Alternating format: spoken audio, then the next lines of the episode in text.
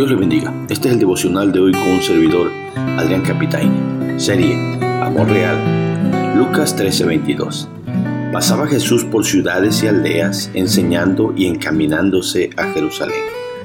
Hoy meditaremos en enseñando y, y caminando rumbo a Jerusalén. Uno de los grandes deseos de muchos es algún día poder hacer un viaje a Jerusalén o a los lugares por donde anduvo el Señor Jesús. Y qué bueno si lo pueden hacer. Pero creo que hay otra forma de viajar a Jerusalén y es acompañando a Jesús a través de cada uno de los relatos de los evangelios. Y esto es lo que estaremos haciendo en estos días con la ayuda de Dios. Primero veamos, enseñando por todo lugar. Dice el verso, pasaba Jesús por ciudades y aldeas enseñando. Ayer vimos en el 951 de Lucas que cuando se cumplió el tiempo en que Cristo había de ser recibido arriba, afirmó su rostro para ir a Jerusalén. Y ahora Lucas nos dice que en cada ciudad y aldea por donde Jesús pasaba, iba dejando sus grandes enseñanzas.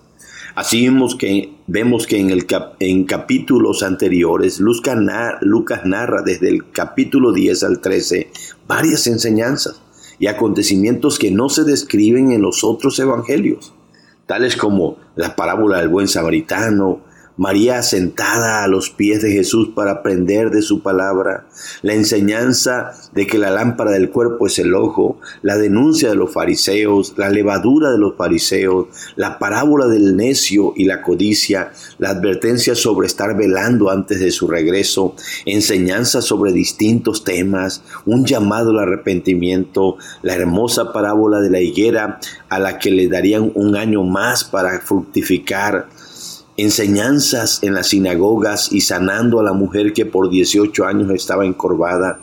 Uf, así vemos que Jesús desde que tenía 12 años maravilló a los doctores de la ley.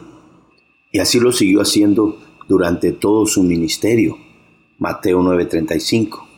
Y ahora que va rumbo a Jerusalén, siguió con su misión de predicar, enseñar y anunciar el Evangelio de la paz.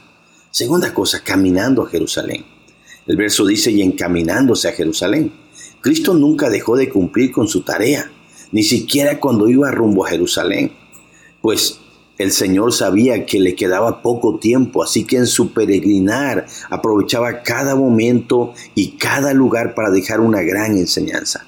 Eso fue lo que dijo cuando sanó al ciego de nacimiento, que mientras estuviera en el mundo sería luz del mundo, pues le era necesario hacer las obras que Dios le encomendó y esa tarea, enseñar, predicar y sanar enfermos, la haría entre tanto que dura el día, pues viene la noche cuando nadie puede trabajar, dijo en Juan 9, 4 y 5. Así que mientras encaminaba a su destino final en Jerusalén, Cristo iba esparciendo luz con sus bellas enseñanzas. Tercer cosa, dando grandes mensajes de amor. El verso 23 y 24 de Lucas 13 dice, y alguien le dijo, Señor, ¿son pocos los que se salvan? Y él les dijo, esforzaos entrar por la puerta angosta, porque os digo que muchos procurarán entrar y no podrán.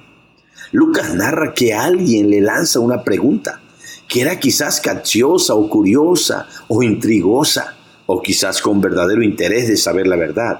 No sabemos el motivo, pero lo que sí sabemos es la respuesta de Jesús.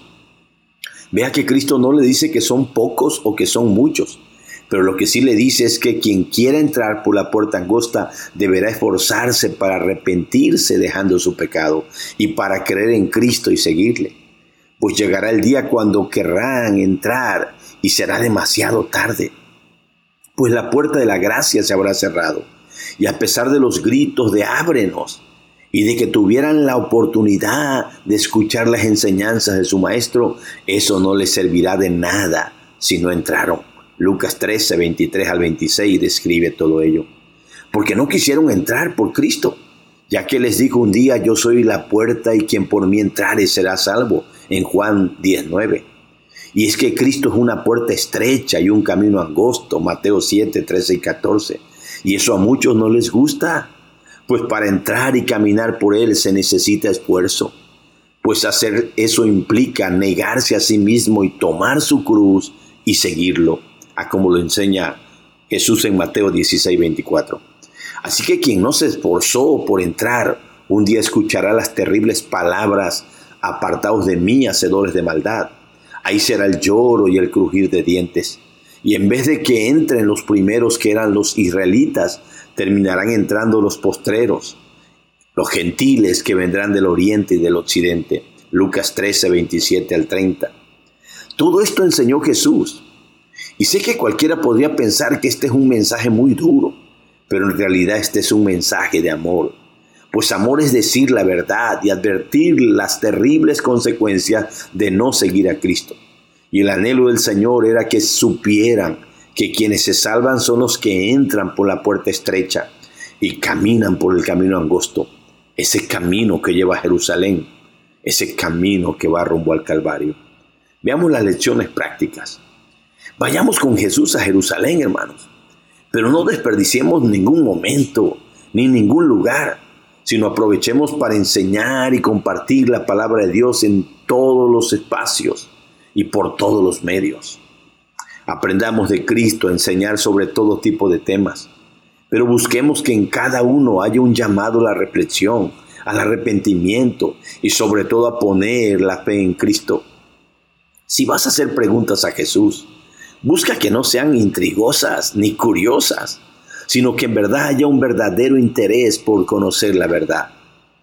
Cuando alguien nos haga preguntas, aprovechemos para enseñarles no tanto lo que ellos quieren saber, sino lo que es importante que sepan.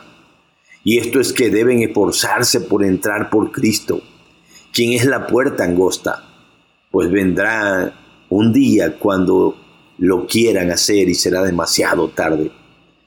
Quitémonos la idea de que ese mensaje que advierte que un día el Señor les dirá a muchos, apartados de mí, hacedores de maldad, no es un mensaje de amor, pues si en verdad amas a los tuyos o a un amigo que está perdido en el pecado, le tienes que decir lo que dijo Jesús, por muy duro que se oiga.